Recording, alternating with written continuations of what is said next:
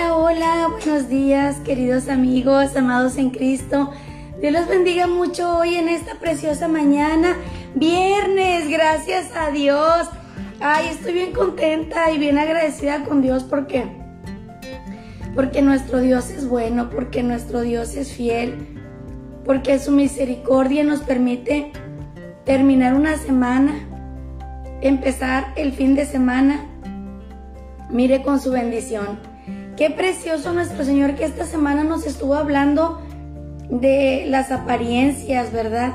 Que es bien común ahorita vivirlas y pero más que común es desgastante, mis hermanos. Miren, hoy tenemos un tema bien bonito que nuestro Señor nos trae precisamente para evitar tener actitudes incorrectas que nos van a llevar a la autodestrucción.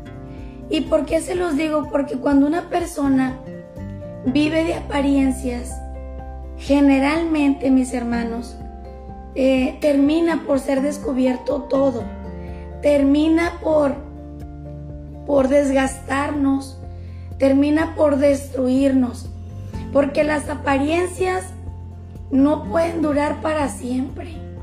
Cuando una persona finge tantas cosas, termina desgastado. Y luego como no puedes cuidar em, de alguna manera eh, las actitudes, ¿verdad? En donde es que como no eres tú, estar tú de alguna manera fingiendo todo el tiempo, pues vas a tener tus destellos de lucidez en donde vuelves a ser quién eres, ¿verdad? Y eso a Dios no le agrada. Y más que no le agrade es que a nosotros no nos aprovecha. Ahora vamos a compartir el tema de una familia feliz, un hogar ficticio. Ahorita se da mucho de que todo mundo vea y que yo y ese tema de las redes, ¿verdad? El tema de el qué dirán, y ver los mejores momentos y que todo el mundo vea que tengo la familia perfecta y que soy muy feliz y no es malo. en realidad, alcanzamos nuestra felicidad eterna como veíamos ayer en Cristo. Pero cuando nosotros, mis hermanos, vivimos en una irrealidad, ahí es en donde entonces tambaleamos. ¿Por qué? Mire lo que dice la palabra, fíjense, en el libro de jueces, hablando de Dalila y de Sansón, en el libro de los jueces, en el capítulo 16,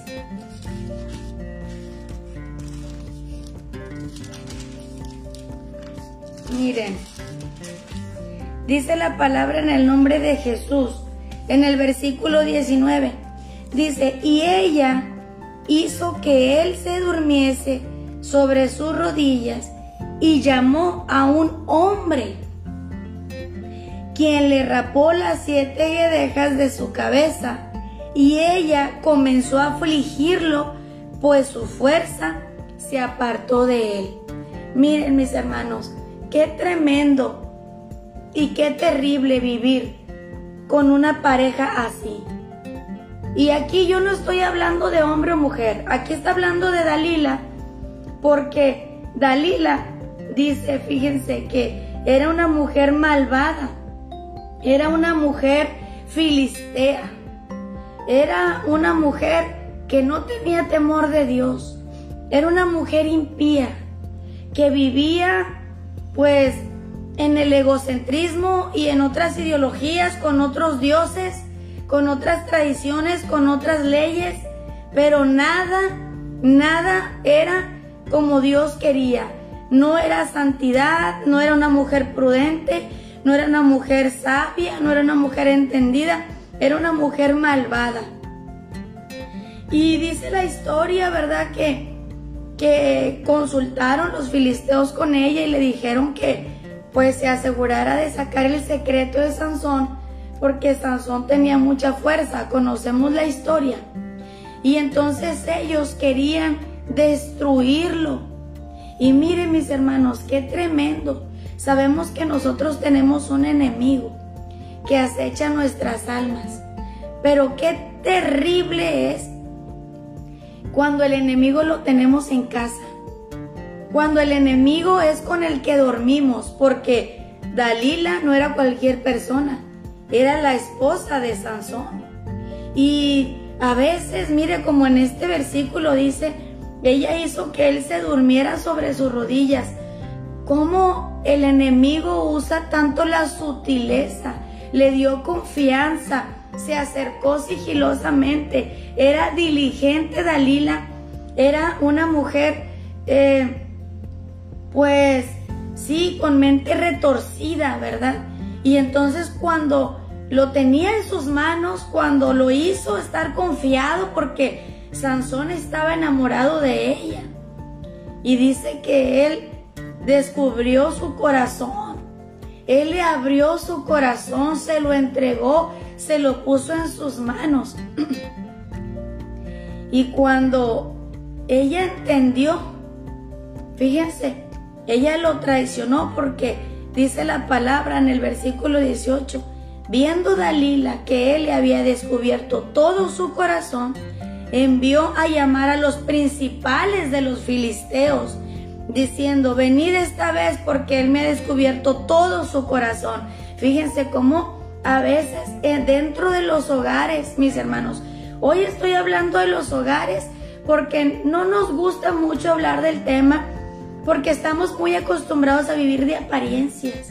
Pero yo digo, ¿qué tiene de malo decir, oye, sí, tengo una problemática, esto no me gusta, batallamos? ¿Qué tiene de malo?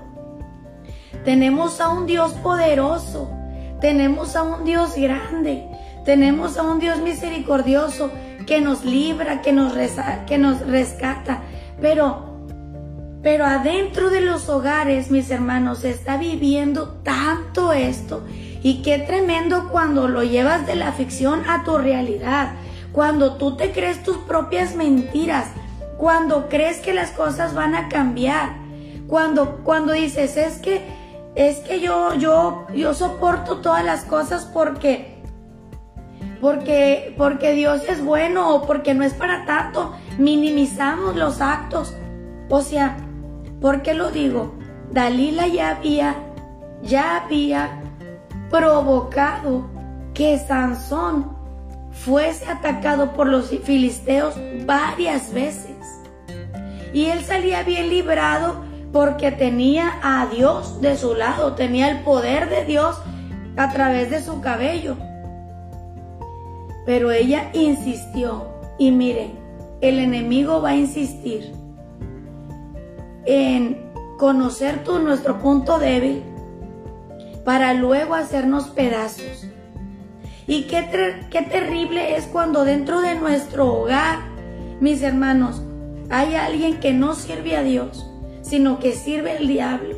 Y entonces nosotros, sabiendo esas cosas, abrimos nuestro corazón, sabiendo que nos van a desviar, que nos van a destruir, que nos van a arruinar, que son los precursores para que nosotros nos desviemos. Claro. Y a veces pensamos, no, ¿cómo puede ser? No, sí pasa. Sí pasa. Jesús dijo que los principales enemigos eran los de la casa. Jesús les dijo a los discípulos cuando le dijeron, oye maestro, te buscan, tu familia, tu madre y tus hermanos. Y Jesús respondió y dijo, ¿y quién es mi madre y mi hermano y mi hermana? Sino todo aquel que hace la voluntad de Dios, el que hace la voluntad de mi Padre, ese es mi madre y mi hermano y mi hermana. Y Jesús no estaba negando a la familia, pero sí estaba diciendo el que hace la voluntad de Dios, ese es mi familia, ese es mi hermano, esa es mi hermana. No la sangre, no los vínculos. Y con esto no estoy diciendo, deja tu familia, este no los ames, habla mal de ellos, no estoy diciendo eso. Lo que estoy diciendo es que a veces nosotros eh, tendemos a pecar de inocentes en demasía. ¿Y por qué lo digo? Porque Jesús dijo, ser astutos como serpientes y mansos como paloma. Nosotros tenemos que discernir cuando alguien de nuestro núcleo nos está desviando de la fe, nos está desviando, nos está destruyendo. Y yo hablo del núcleo porque es nuestros principales, nuestros cercanos, y es donde generalmente nosotros abrimos nuestro corazón. Ahí es en donde nosotros damos lo mejor de nosotros. Ahí es cuando nosotros decimos nuestros secretos, nuestras debilidades, cuando decimos nuestros cansancios, nuestros pesares. Pero, ¿qué cuando dentro de tu núcleo esos pesares, esas debilidades las usan en tu contra? Para luego acusarte, para criticarte, para destruirte.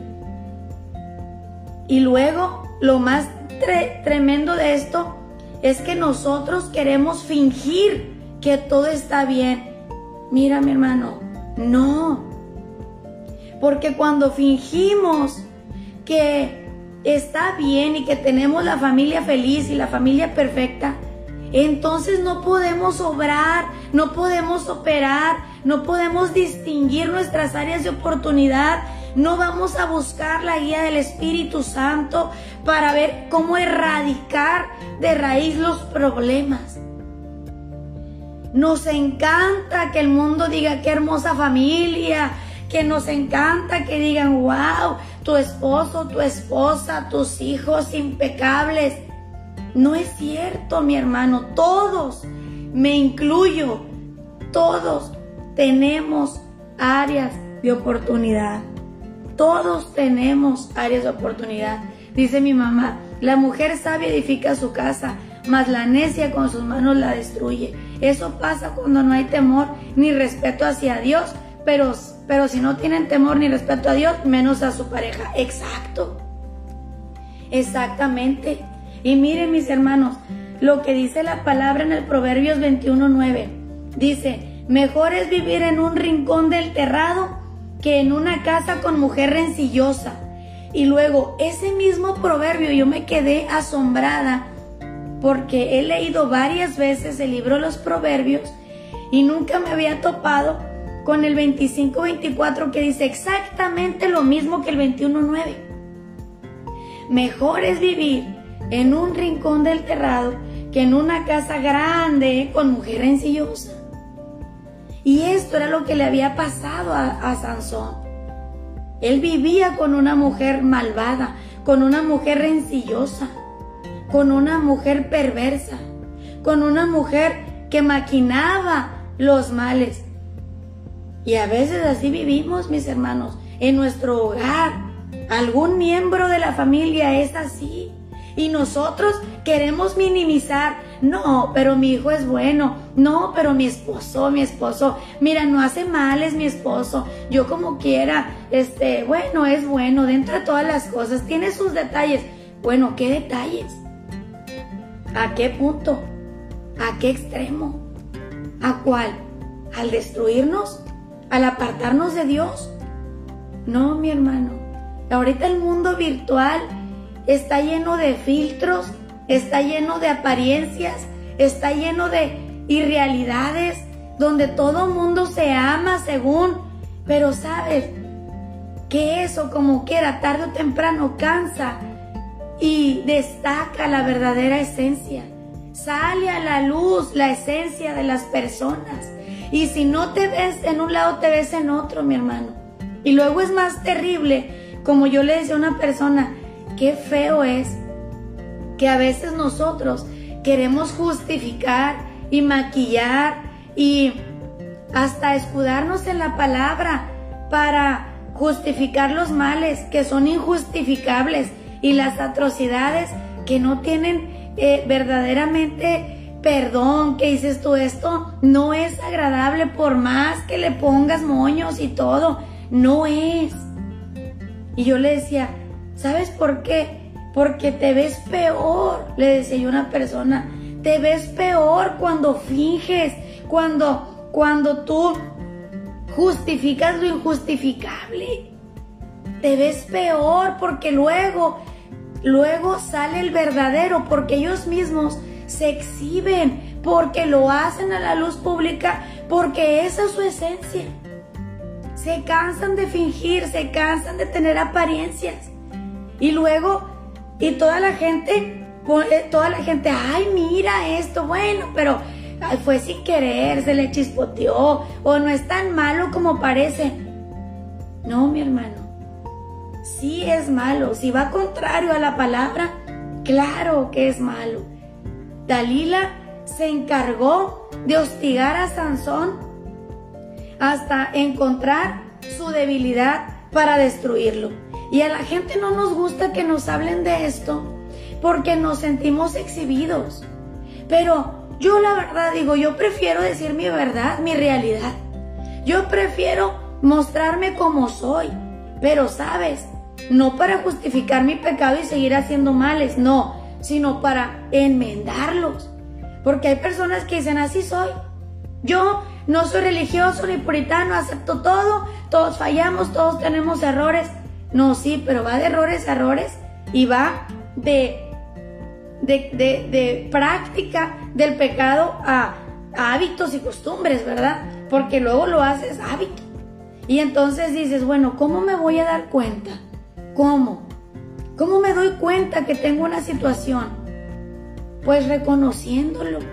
Es como cuando hablamos en, en, las terapias y cuando alguien tiene algún trastorno o cuando alguien tiene alguna adicción o cuando alguien tiene alguna situación con la que está lidiando, con la que está batallando, con la que está trabajando. ¿Qué dicen? Lo primero que tenemos que hacer es reconocer que existe un problema, que estoy metida en una situación. Porque entonces Dios dice, bueno, en este caso, ¿verdad? Como Sansón que conocía a Dios. Pero, y se le dijo a Sansón, se le advirtió que no buscara filisteas ni buscara mujeres que no fueran del pueblo de Dios, ¿verdad? Y en su desobediencia estaba pagando las consecuencias. Como me dijo una persona, es que siempre he tenido muy mala suerte en el amor, no, no es que tengas mala suerte, es que tú ya tienes un perfil que sigues repitiendo el patrón y que sigues buscando el mismo tipo de compañera. Y entonces, como le decía yo a otra personita, ¿cómo puedes buscar a una buena mujer? Pues en eventos que no son de Cristo, que no son agradables. Si la, si la conociste en una fiesta haciendo cosas malas, pues qué bueno te puedes esperar.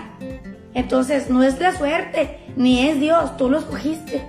Y en, esa, en esas decisiones, entonces paga las consecuencias, como a Sansón le tocó pagar las consecuencias. Pero bueno, dices, ya estoy adentro, ¿qué hago? Orar a Dios y erradicar los problemas. Ser verdaderamente, como dice su palabra, Dios no nos dio un espíritu de cobardía. A veces por cobardes nosotros aceptamos y permitimos que la gente haga atrocidades con nuestra vida. O sea, bueno, es que es mi esposo, es mi esposa, es que cómo le digo, cómo lo reprendo, cómo lo exhorto. Fíjense, yo estoy bien orgullosa de una personita que me, tocó escucharla y de hecho está, está conectada que decía, es que yo lo que el Espíritu Santo me dice lo hablo, sea mi familia o no sea mi familia. Es duro y duele, pero les digo la verdad. Y yo le decía, pues estoy muy orgullosa de ti. ¿Sabes por qué? Porque a eso nos llamó Dios. Qué bueno cuando nosotros tenemos al Espíritu Santo y decimos lo que es, hablamos verdad, se molesten o no se molesten. Pero sabes, al menos vamos a decir, si te pierdes, te pierdes por gusto porque se te advirtió. Esas conductas que tienes no le agradan a Dios y no las voy a permitir. Y sabes que no las voy a papachar y no las voy a maquillar y no voy a andar publicando que yo tengo al mejor marido del mundo si no es verdad. O no voy a publicar que tengo a los hijos más entendidos y obedientes si no es verdad. No, mis hermanos. Mejor vamos al trono de la gracia, vamos a hablarles verdad, vamos a decir lo que es, vamos a erradicar el problema para que entonces podamos tener un cambio para que entonces podamos nosotros erradicar las situaciones. Qué triste y qué desgastante y qué pesado fingir y vivir en un mundo de apariencias por el que dirán. No, a mí cuando me dicen, oye Tania, pero y tú y tu casa y el esposo y que esto y que aquello y que los hijos y que los hermanos y que por todos lados, yo les digo sí a todo. No finjo. No. Y no los justifico. Y no digo, pues es que así son. Ay, pues es que, ¿qué, hacemos? Bueno, pero Dios hará. No. Yo digo, yo doy cuentas sobre mi persona. Pero en mi casa reprendo y exhorto y hago lo que tengo que hacer. Ah, que si no hacen caso, que si no esto, que si no lo otro, bueno, pero no vengo a decir que son buenos. No vengo a decir que, que bueno, pues es que perdónales porque esto, no, no. Porque entonces, mi hermano, si nosotros no aceptamos que tenemos un problema, entonces no lo vamos a poder cambiar. Porque es como nosotros, con el arrepentimiento. ¿Cómo, cómo te puedes arrepentir? Pues solamente eh, descubriendo tu pecado con Dios y aceptándolo y modificándolo.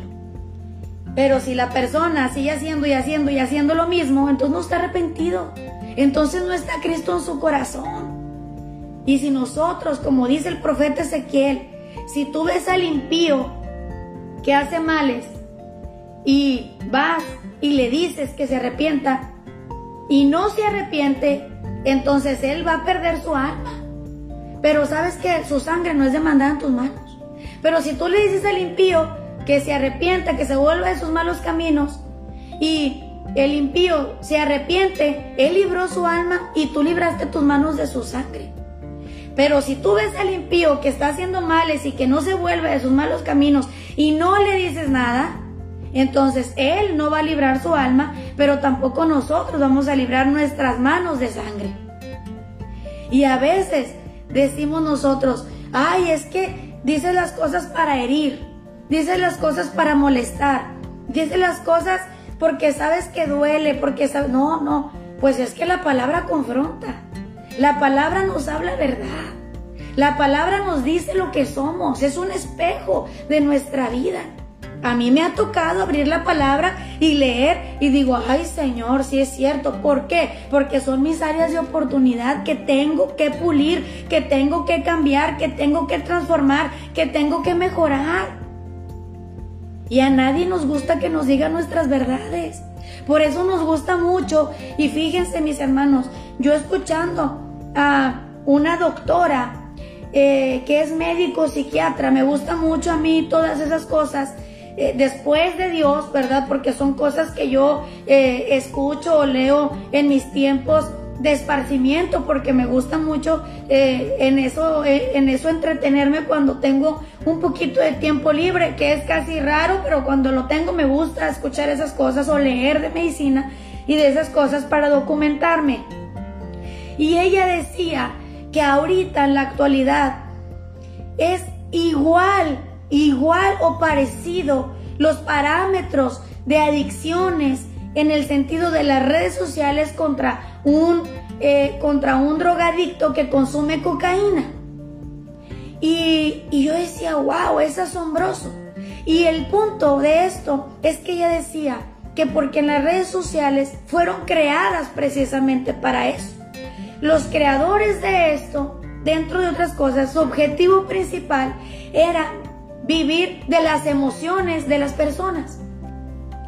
¿Cómo? Así, ah, todo lo que se publica, pues es para que en apariencias, para recibir aplausos, para recibir adulaciones, porque a la gente le gusta que le digas, wow, qué inteligente, qué bonita, qué esto, qué, que eh, eres lo máximo y qué hermosa familia y cuántas cosas. Pero también destruyen las emociones cuando ponen cosas negativas y la gente entra en depresiones y en cosas porque empieza a ver cosas que se viven allí. Y, ellos así se hicieron ricos. Y ahorita gloria a Dios porque hay quien lo usamos bien como en estos medios para compartir la palabra, que edifique, que consuele, que exhorte, que restaure, que vivifique, que levante. Claro, pero el propósito de las redes es ese, el tenernos como títeres de las emociones. Por eso el tema de hoy de los hogares ficticios. Qué terrible es que afuera todo el mundo crea que somos lo máximo. Pero adentro nosotros sabemos, porque nos, nos comportamos de una manera irreverente. Dice el Proverbio 27:15, gotera continua en tiempo de lluvia y la mujer rencillosa son semejantes. ¡Qué tremendo! Gotera continua. ¿Cómo es cuando está una gotera en casa y está sas, sas, la gota, la gota, la gota? Por eso dice el dicho, la gota que derramó el vaso, ¿verdad? Claro, hubo una gota que ya detonó todo el problema. Hubo una gota que destruyó todas las cosas. Que perforó. Hemos visto, oye, mira como una gotita, mira el agua cómo destruyó todas estas cosas. Lo vemos con las inundaciones, mis hermanos. Lo vemos en cosas tan simbólicas. Cuando se vienen los huracanes y cuando se vienen las cosas, ¿qué sucede? Dice, ¿cómo destruyeron todo, verdad? Oye, el agua, ¿cómo el agua puede causar tantos destrozos? Bueno, una pequeña gota. Por eso dice, decía Jesús cuando les hablaba a sus discípulos y les dijo, no seas arrastrado por la doctrina y por la hipocresía de los fariseos. Una pequeña levadura leuda toda la masa. Una gota constante, mi hermano, puede hasta perforar el concreto. Puede perforar todas las cosas, mis hermanos. Destruye. O sea, imagínense que puede destruir el techo de un hogar por estar continuamente. Así le pasó a Sansón que Dalila estaba persistente, persistente, como una gotita, con amor, con sutileza, ay mi amor y esto, hasta que, hasta que lo hizo abrir su corazón para destruirlo por unas monedas, por dinero. Y así pasa. Efesios 5:33 dice, por lo demás, cada uno de vosotros ame a su mujer como a sí mismo y la mujer respete a su marido. ¿Por qué habla de esto? Porque sabe que no se vive en estas cosas. No se vive. Dalila no respetaba a su marido. No lo respetaba. Sansón sí la amaba, pero ella no la respetaba. Y qué feo, mis hermanos, cuando no hay respeto en, la, en el hogar. Qué feo cuando no hay esa reverencia a Dios. Pero más feo es que nosotros nos creemos las mentiras, que nosotros sabemos que eso es irreal, porque un, un hogar ficticio, fíjense, la definición de ficticio es ficción, imaginación, que es fingido, que es artificial y que es inexistente. ¡Wow! No, mi hermano. Qué feo es ser nosotros fingidos. Qué feo ser artificiales. Qué feo es que seamos nosotros, como dicen, ¿verdad? Todo superficial, como dice mi mamá, vanidad de vanidades, claro. Qué terrible. Y toda esta semana Dios nos habló de las apariencias, de la felicidad pasajera nos habló Dios de que no todo lo que brilla es oro, de las amistades infructuosas que en apariencia dices, wow, mira, todo el mundo lo quiere, lo sigue, que a él le va bien en apariencia, de la falsa prosperidad. ¿Por qué nos ha estado hablando de lo falso, Dios? ¿Por qué nos ha estado hablando de las irrealidades? ¿Por qué nos está hablando de las apariencias? Porque si nosotros vivimos así, entonces esto se se forja un hábito. Y nosotros ya vivimos así después en un mundo de mentira. Y Cristo no es mentira. Cristo es verdad. Y mientras nosotros no aceptemos nuestra verdad, nuestra realidad, no vamos a tener un cambio. Como les mencionaba, de las personas que tienen adicciones, que aquellos que comen compulsivamente, o aquellos que vomitan, o aquellos que dejan de comer porque tienen esos trastornos alimenticios y entonces viven en una irrealidad. O como aquellos que viven en las drogas y en el alcohol y que saben que están en un problema, pero no pueden ni quieren dejarlo porque no aceptan su realidad, no aceptan que están en una problemática grave, no aceptan que se están autodestruyendo y que están destruyendo su núcleo. Porque una persona con adicciones no solo se autodestruye, destruye su núcleo. Y lo mismo pasa, mis hermanos, cuando tenemos problemáticas de este tipo en casa. Sansón la tuvo. Una problemática terrible. Fue una problemática, mi hermano, que lo llevó a la muerte. Y terminó siendo escarnio de sus enemigos. Qué terrible cuando eres la burla de los enemigos por aferrarte a cosas que sabes que no le agradan a Dios, en absoluto. Qué terrible cuando tú eres copartícipe de que esas personas sigan practicando los males, porque minimizas, porque maquillas, porque justificas. Y Sansón terminó sin ojos y muerto. Y hasta el final, qué, qué triste que hasta el final podamos reconocer, después de una vida de tortura, porque él solito se autotorturó, él sabía lo que le estaba pasando y decidió quedarse para ser torturado de esa manera. Qué horrible caso. Y hasta el final, cuando ya no podía más, cuando ya no soportó, clamó a Dios y dijo, déjame ya acabar con esto. Fíjese. Qué tremendo, qué triste mis hermanos. Y sabes que Él no acabó con sus enemigos. También acabó con su misma vida. Todo por aferrarse a lo que no es. Por eso hoy, mis hermanos, yo sé que estos, estos temas no nos gustan. No nos gustan que nos hablen verdad. No nos gusta que nos digan nuestra realidad, pero es cierto. Es bueno reconocer nuestras áreas de oportunidad. Ya no vivamos de apariencias, no, no seamos ni, ni, ni, ni seamos copartícipes de estas cosas, mis hermanos, seamos sinceros, seamos honestos, seamos limpios, seamos transparentes, pero también no seamos conformistas. Ay, es que así me tocó, no, no te tocó. Nosotros escogimos y luego permitimos. No, no seamos conformistas. Como esta personita que les digo, que le decía, yo estoy muy orgullosa de ti, sin miedo. Voy a decir las cosas que son porque el Espíritu Santo me está moviendo a decir esto. Y lo voy a hacer. Y si se enojan, que se enojen. Y si se ofenden, que se ofendan. Pero primero es Dios. Gloria a Dios por eso. A veces nos podemos llevar sorpresas y Dios cambia a las personas, transforma, porque así es el Evangelio. A veces nos podemos llevar decepciones, que no. Pero depende de nosotros. Seguir en estos hogares ficticios, seguir viviendo de apariencias, de vanidades, de mentiras, de engaños, de, de ser fingidos, artificiales, de creer que tenemos y que no tenemos porque son cosas inexistentes hasta terminar muertos y destruidos. Depende de nosotros.